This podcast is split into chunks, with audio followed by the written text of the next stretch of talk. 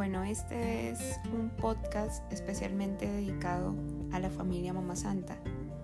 Eh, en esta ocasión vamos a hacer un audiolibro de un libro titulado El Pan, Manual de Técnicas y Recetas de Panadería. Su autor es Jeffrey Hammelman y es traducido por Iván Yarza. Entonces mm, vamos a empezar. Em, es un libro bastante extenso, eh, pero vamos a iniciar esta aventura desde el principio, así que vamos con los agradecimientos del editor. La edición de este libro ha sido posible gracias a todas las personas que han contribuido con sus aportaciones como mecenas. Abraham y Cristín, Lotería Santa Rita, Adrián Malor, Agustín Costa, Alian Oteo González, Albert Amlot, bueno, y un sinfín de nombres que les mandamos muy buena energía a todos ellos, ya que van a contribuir en el proceso de Mamá Santa. Este es un libro para nuestros panaderos, nuestros socios eh, y nuestro equipo en general, porque todos tenemos que meternos en el mundo del pan. Agradecimientos del autor. Tengo la inmensa fortuna de ser panadero. Para mí la vida del panadero siempre ha consistido en el trabajo y en su recompensa. Lo que comienza como algo tangible, el trabajo, con los años se ha convertido a menudo en algo menos tangible, porque las recompensas que da el hacer pan no son meramente económicas. Pueden aportar la forma de servicio a la comunidad, crecimiento personal y a menudo desarrollo social y espiritual. Hoy en día parece un lugar común el idealizar la vida del panadero, pero sería un error subestimar la cantidad de trabajo que éste lleva a cabo día a día. Si a esto se le suman las largas jornadas a horas intempestivas, el oficio del panadero es extenuante y requiere de destreza física, delicadeza y resistencia. Para llegar a dominarlo son necesarios años de compromiso y dedicación. Cuando empecé a hacer pan de manera profesional a mediados de la década de 1970, me atrajeron tanto la naturaleza manual del trabajo como el anonimato de ser panadero lo que ha resultado ser una explosión de panaderías artesanas en las dos últimas décadas, entonces apenas comenzaban a ser, donde subí, en su día había anonimato. Hoy en día hay panaderos que gozan de estatus de estrella. Con independencia del brillo y del ruido que rodea la panadería hoy en día, el pan en sí mismo sigue siendo lo más importante. El panadero tiene el potencial de hacer panes que sean enriquecedores, deliciosos y memorables. Este sigue siendo, espero, nuestro firme objetivo. Qué sentimiento tan maravilloso es echar la vista atrás hacia los cientos de generaciones que han hecho pan antes que nosotros y darse cuenta de que hemos heredado su experiencia acumulada cuando volvemos a mirar hacia adelante a las innumerables generaciones de panaderos que vendrán, nos damos cuenta de que estamos en el punto de apoyo de esta gran balanza, impregnados de profunda responsabilidad hacia el futuro e igualmente impregnados de gratitud hacia nuestros colegas del pasado. Me gustaría reconocer y darle las gracias a los lectores y usuarios de este libro. Cualquier pequeña chispa que el libro haya prendido en vosotros la habréis expresado al convertiros en mejores panaderos y mejores amigos del buen pan. Con su convicción y dedicación a este libro, Pan Chirlis, mi editora de John Wiley Sons, pone de manifiesto sus propios valores y su firme dedicación a la publicación de aquellos libros que tienen para ella un valor culinario duradero. Estoy agradecido y me siento inmensamente afortunado de tener una editora tan superlativa. Dev Wing ha trabajado con una vista y un lápiz afilado y se ha asegurado meticulosamente de que las fórmulas y la información científica sean precisas. Al revisar de manera incansable a menudo, ha visto cosas que se me habían escapado.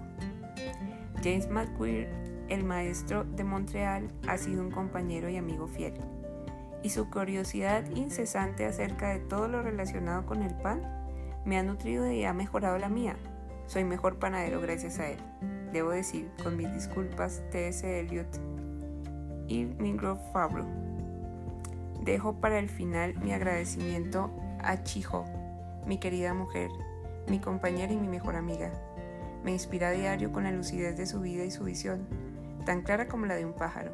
Su habilidad para aclarar la naturaleza interna de las cosas es digna de mención, y sus ilustraciones y fotos aportan aspecto visual perfecto.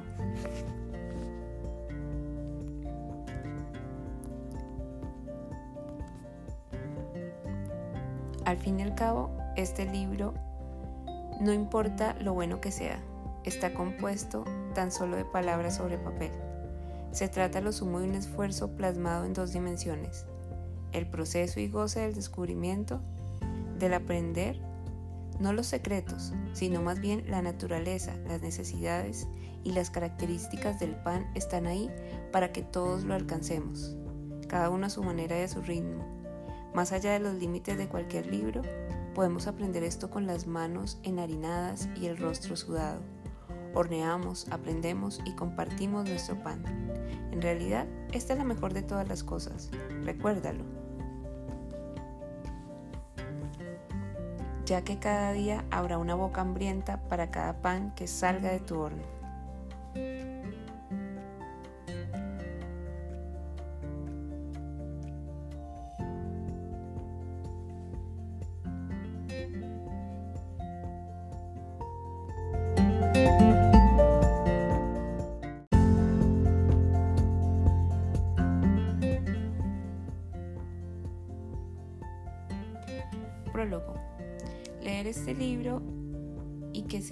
Mi opinión al respecto ha sido para mí todo un placer. Fue una agradabilísima sorpresa descubrir que existe un libro así en inglés y debo añadir que me parece dificilísimo expresar de manera adecuada la alegría que esto me ha acarreado. El libro cubre todo lo relativo al buen pan, cómo se hace, su papel en la gastronomía y cómo sucede con el buen pan Cuán difícil es resistirse a disfrutar del puro y sencillo placer de compartirlo y saborearlo. Yo, que he escrito tanto acerca del pan y mantenido sin reservas que el buen pan debe ser buen aspecto y sabor, veo algo de mí en estas páginas. Y se trata muchas veces de una visión mejorada de sí mismo. Solo puedo esperar que aquellos cuya misión es hacer buen pan aprovechen la oportunidad de leer, este libro de nuestro colega Jeffrey Hammelman Presten atención a sus consejos y adopten sus métodos con atención y respeto. Debo decir también que está claro que él ha leído mis escritos y a menudo comparte mis opiniones. Le estoy agradecido por ello. Mientras leía he sentido su gran experiencia que para mí es algo tan preciado. Por ello, a modo de conclusión, solo puedo decir bravo y nuevamente gracias. Raymond Calvel. Prefacio. Pan. El proceso de panificación es un esfuerzo sencillo, pero al mismo tiempo puede llegar a tener una enorme complejidad. Hace falta unos ingredientes mínimos que se consiguen con facilidad y cuya preparación no tiene mucho misterio. Y dado que el panadero necesita tan pocos ingredientes, no parece que cambie mucho de una horneada a la siguiente. Un tipo de amasadora es suficiente para, para amasar toda una gama de masas Hace falta poca cosa, unas telas de lino, unas pilas de cestos de fermentación, una buena balanza, una mesa de trabajo resistente, un par de cuchillas de magno fino y un horno robusto. Y sin embargo, desde que el grano se siembra hasta que el pan llega a la mesa, decenas de personas han colaborado. Los agricultores aran siempre y cultivan y cosechan. El grano se lleva al molino donde se remoja, muele, tamiza, analiza y empaqueta. Allí se transforma de grano en harina. La harina ya en sacos se transforma a los dominios del panadero. Aquí se produce la magia final, ya que la harina no es nada por sí sola. Necesita que el panadero la lleve a su plenitud, que extraiga todo el sabor que pueda del grano inerte. La harina, incapaz de albergar la vida por sí sola, se transforma en las manos del panadero en un pan maravilloso, nutritivo y fortalecedor. Lo que tenemos en las manos meses después de que la semilla se sembrara es el resultado final del trabajo de muchas personas, una pieza de pan efímera, fragante y viva. Es difícil, sin embargo, tentador, generalizar acerca de la calidad de vida de los panaderos. El estilo de trabajo varía de forma tan grande de una panadería a otra que es imposible establecer generalización alguna. Hay panaderos que usan casco y maquinaria de un tamaño tal que producen toneladas y toneladas de pan. Hay panaderos que trabajan en fábricas más grandes que cuatro campos de fútbol y sus panes viajan congelados miles de kilómetros antes de llegar al consumidor final. Hay panaderos que no son panaderos en absoluto, sino simplemente engranajes humanos en una planta de producción que los mantiene alejados y completamente ajenos a lo que hacen el resto de sus compañeros de la misma panadería. En estas condiciones, algunos son amasadores que amasan, otros formadores que forman y algunos son horneros que participan en el proceso de horneado. Un formador deja su puesto y pide trabajo en otra panadería. ¿Sabes amasar? le pregunta el dueño. No, pero sé formar muy bien, es la respuesta. En este tipo de panadería, la segmentación del trabajo garantiza que nadie conozca todos los secretos de producción del propietario. Me da la impresión de que este enfoque de ruedas dentro de un engranaje tiene a primera vista un efecto de negación a las habilidades de los trabajadores. Cuando la situación se prolonga, degenera en un efecto deshumanizador. Me gusta pensar que un tipo de panadería más tradicional cuando reflexiono sobre la calidad de vida que puede tener un panadero. Este se ha ganado mediante el trabajo duro, su perseverancia y su dedicación la capacidad de llevar a cabo todas las tareas relacionadas con la producción de pan, las sutilezas del amasado, las complejidades, variaciones de fermentación, las manos firmes y el tacto delicado necesarios para el formado, y la delicadeza en el corte, la cocción de panes dorados, con todas sus habilidades que ha desarrollado durante años de concentración y crecimiento. Los problemas, contratiempos acontecen en una panadería del mismo modo que lo hace cualquier otro lugar y los años que el panadero se ha pasado experimentando los caprichos del pan permiten superar los obstáculos y evolucionar. En la panadería tradicional es más que probable que el panadero conozca una buena parte de sus clientes, al menos lo suficiente como para ofrecerles una sonrisa y un saludo. Seguramente habrá oído más de una historia de cómo sus panes son devorados por niños y bebés, por los ancianos y por adultos en la flor de la vida. Puede ser difícil saber de quién es realmente ese lugar. ¿Es el panadero el que provee el alimento y el placer a la comunidad? ¿O acaso la comunidad la que les facilita los ingresos y sustentos al panadero? Existe una necesidad mutua, un beneficio mutuo en esta relación. El panadero es un miembro orgulloso, valorado y esencial en la vida de la comunidad. El trabajo es exigente, repetitivo y manual, no hay que idealizarlo. La naturaleza perecedera del pan necesita de la presencia y conexión constante del panadero con su ritmo de vida. Las masas madres son eslabones diarios de una vieja cadena y cada día deben ser alimentadas y nutridas y fermentadas. Cada día sus contenidos vivos son esparcidos en los panes impregnándolos con aromas vitales y sabores delicados y distintivos. Cada día los banetons y las telas de lino liberan sus frágiles contenidos y se carga el horno una y otra vez. Las estanterías se llenan con panes dorados y crujientes. Al acabar el día, una mezcla de sudor y fragancia de pan ha permeado los poros del panadero y cada mañana las estanterías de la panadería vuelven a estar vacías. Los panes de, de ayer llenan hoy cientos y cientos de tripas. La panadería está tranquila y el ciclo de trabajo está listo para comenzar otra vez. Puede que la vida del panadero tenga más que ver con la del granjero, de una exploración láctea que ordeña las vacas el día de Navidad, igual que el panadero debe preparar el polish y la masa madre ese día, y con el trabajo de la mayor parte de la sociedad. ¿Es entonces la vida del panadero un trabajo monótono? He llevado un delantal y he estado metido en el oficio del panadero durante más de un tercio de siglo. Con arreglo en mi experiencia personal, la panadería no ha sido un trabajo segmentado, en el que yo haya sido amasador durante una década y formador durante otra. Para que cuyo oficio conlleve todo el proceso de panificación, no hay que confundir la repetición natural del trabajo con monotonía. Creo que las vidas de muchos panaderos se desarrollan en una inmensa dignidad interna a través de una mención diaria del trabajo de elaborar pan. John Ruskin dijo en el siglo XIX que laborare es orare, es decir, trabajar es rezar. Un panadero que ha construido su vida alrededor de la totalidad de la elaboración de pan puede sentir de manera justificada que Ruskin estaba hablando de él.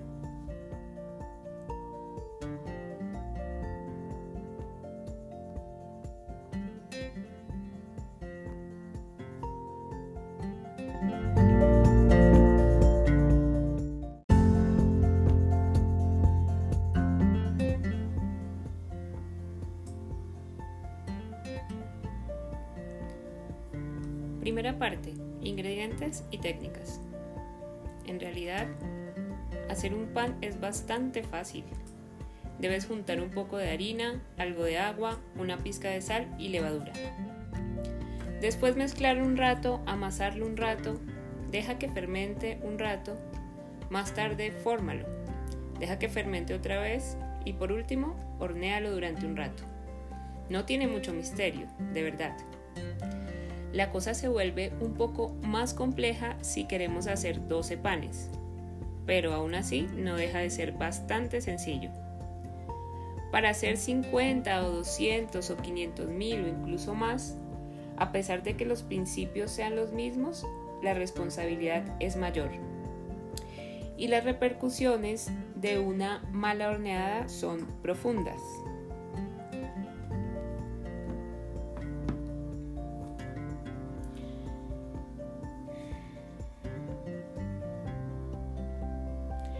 Pero si adquirimos la habilidad de hacer una docena o cien o mil panes, el siguiente nivel de maestría estriba en ser capaces de hacerlos de manera consciente. Y tal vez sea este el mayor reto, tanto para el panadero profesional como para el casero. Ser capaces de ajustar las necesidades específicas de la masa día tras día, para adaptarse a los pequeños cambios de humedad y temperatura del ambiente así como el nivel de madurez de un polish o un viga o una masa madre natural y a la tolerancia de la masa durante la fermentación. Y tener siempre en cuenta la interrelación entre todos los pasos de la producción y los pequeños cambios que harán falta cualquier día para llegar a obtener esa consistencia.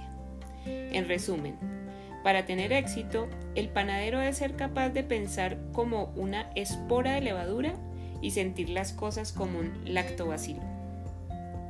Si bien el objetivo es consistencia, el principio básico de la panadería es que lo que hagamos a un pan en cualquier momento de su producción le afectará durante el resto de su trayectoria desde la materia prima al pan cocido.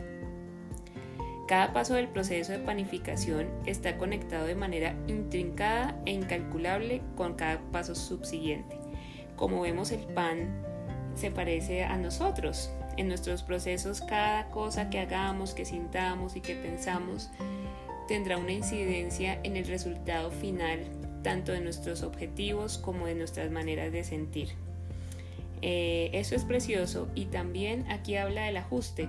El ser humano también eh, requiere ajustarse en el día a día y adaptarse de la mejor manera ante las situaciones a las que se exponga, se presenten o elijan. Eh, y este es el arte también del panadero. Seguimos. Me gusta pensar que un pan en las manos de alguien es el resultado de miles de factores que convergieron en su elaboración. De algún modo, el pan parece ir siempre un minúsculo paso por delante de nosotros y debemos esforzarnos a diario por aceptar y asumir la mayor cantidad posible de sus sutilezas. Precioso. Precioso porque el pan entonces es un maestro, ¿no?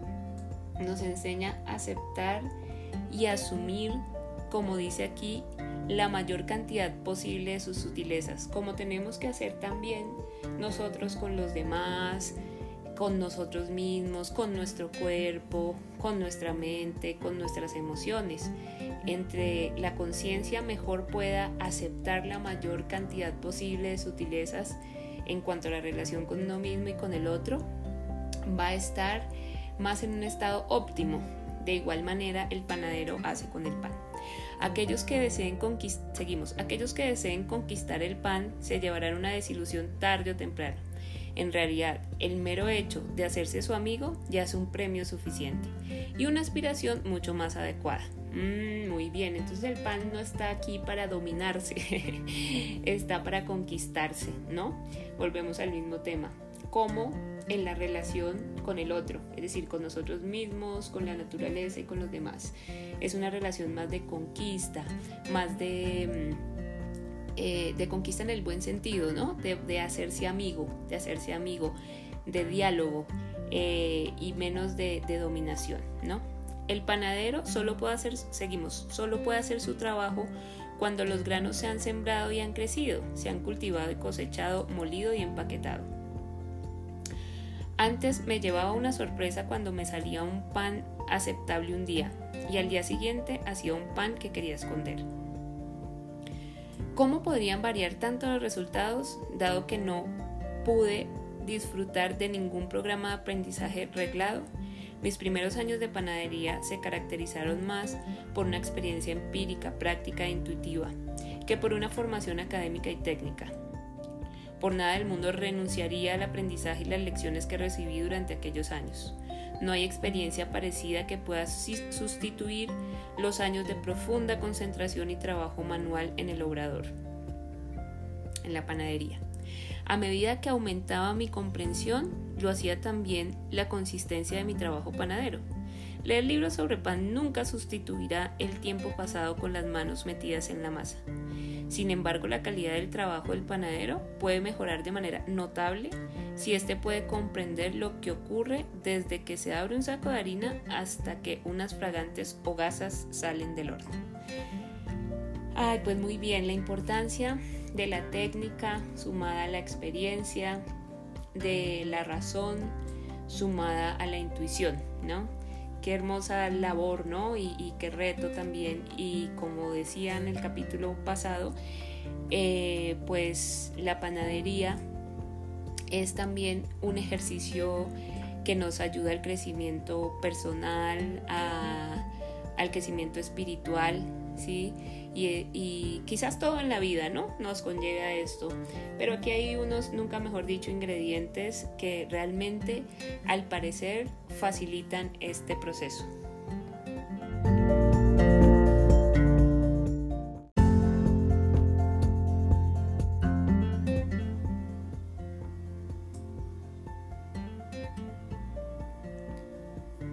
Primera parte, ingredientes y técnicas. Pan es bastante fácil. Debes juntar un poco de harina, algo de agua, una pizca de sal y levadura. Después mezclarlo un rato, amasarlo un rato, deja que fermente un rato, más tarde fórmalo, deja que fermente otra vez y por último hornéalo durante un rato. No tiene mucho misterio, de verdad la cosa se vuelve un poco más compleja si queremos hacer 12 panes, pero aún así no deja de ser bastante sencillo. Para hacer 50 o 200 o 500 mil o incluso más, a pesar de que los principios sean los mismos, la responsabilidad es mayor. Y las repercusiones de una mala horneada son profundas.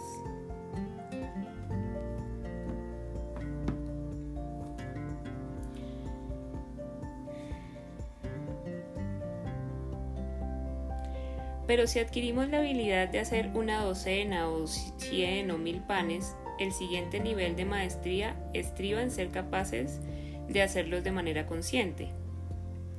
Y tal vez sea este el mayor reto, tanto para el panadero profesional como para el casero. Ser capaces de ajustar las necesidades específicas de la masa día tras día, para adaptarse a los pequeños cambios de humedad y temperatura del ambiente así como el nivel de madurez de un polish o un viga o una masa madre natural y a la tolerancia de la masa durante la fermentación. Y tener siempre en cuenta la interrelación entre todos los pasos de la producción y los pequeños cambios que harán falta cualquier día para llegar a obtener esa consistencia. En resumen, para tener éxito, el panadero debe ser capaz de pensar como una espora de levadura y sentir las cosas como un lactobacilo. Si bien el objetivo es consistencia, el principio básico de la panadería es que lo que hagamos a un pan en cualquier momento de su producción le afectará durante el resto de su trayectoria desde la materia prima al pan cocido. Cada paso del proceso de panificación está conectado de manera intrincada e incalculable con cada paso subsiguiente.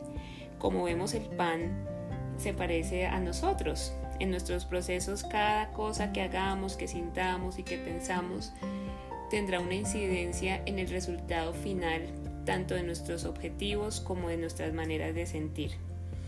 Eh, eso es precioso y también aquí habla del ajuste. El ser humano también eh, requiere ajustarse en el día a día y adaptarse de la mejor manera ante las situaciones a las que se exponga, se presenten o elijan. Eh, y este es el arte también del panadero. Seguimos. Me gusta pensar que un pan en las manos de alguien es el resultado de miles de factores que convergieron en su elaboración de algún modo, el pan parece ir siempre un minúsculo paso por delante de nosotros y debemos esforzarnos a diario por aceptar y asumir la mayor cantidad posible de sus sutilezas. Precioso. Precioso porque el pan entonces es un maestro, ¿no? Nos enseña a aceptar y asumir, como dice aquí, la mayor cantidad posible de sus sutilezas, como tenemos que hacer también nosotros con los demás, con nosotros mismos, con nuestro cuerpo, con nuestra mente, con nuestras emociones. Entre la conciencia mejor pueda aceptar la mayor cantidad posible de sutilezas en cuanto a la relación con uno mismo y con el otro, va a estar más en un estado óptimo. De igual manera el panadero hace con el pan. Aquellos que deseen seguimos, aquellos que deseen conquistar el pan se llevarán una desilusión tarde o temprano en realidad, el mero hecho de hacerse su amigo ya es un premio suficiente y una aspiración mucho más adecuada. Mm, muy bien, entonces el pan no está aquí para dominarse, está para conquistarse, ¿no? Volvemos al mismo tema. ¿Cómo en la relación con el otro, es decir, con nosotros mismos, con la naturaleza y con los demás. Es una relación más de conquista, más de mm, eh, de conquista en el buen sentido, ¿no? De, hacerse amigo, de hacerse amigo, de diálogo eh, y menos de, de, dominación, ¿no? El panadero solo puede hacer, seguimos, solo puede hacer su trabajo cuando los granos se han sembrado y han crecido, se han cultivado y cosechado, molido y empaquetado. Antes me llevaba una sorpresa cuando me salía un pan aceptable un día y al día siguiente hacía un pan que quería esconder. ¿Cómo podrían variar tanto los resultados dado que no pude disfrutar de ningún programa de aprendizaje reglado? Mis primeros años de panadería se caracterizaron más por una experiencia empírica, práctica e intuitiva que por una formación académica y técnica.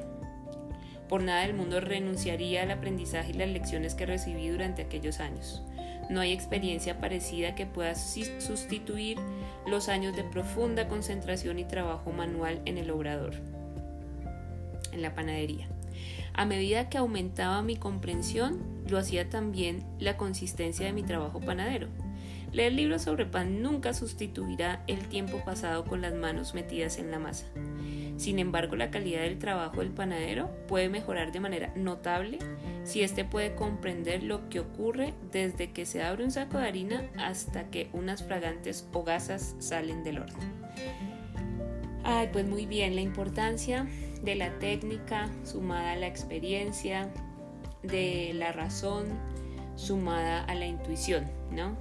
Qué hermosa labor, ¿no? Y, qué reto también. Y como decía en el capítulo pasado, eh, pues la panadería es también un ejercicio que nos ayuda al crecimiento personal, al crecimiento espiritual, ¿sí? Y, quizás todo en la vida, ¿no? Nos conlleva a esto. Pero aquí hay unos, nunca mejor dicho, ingredientes que realmente, al parecer, facilitan este proceso.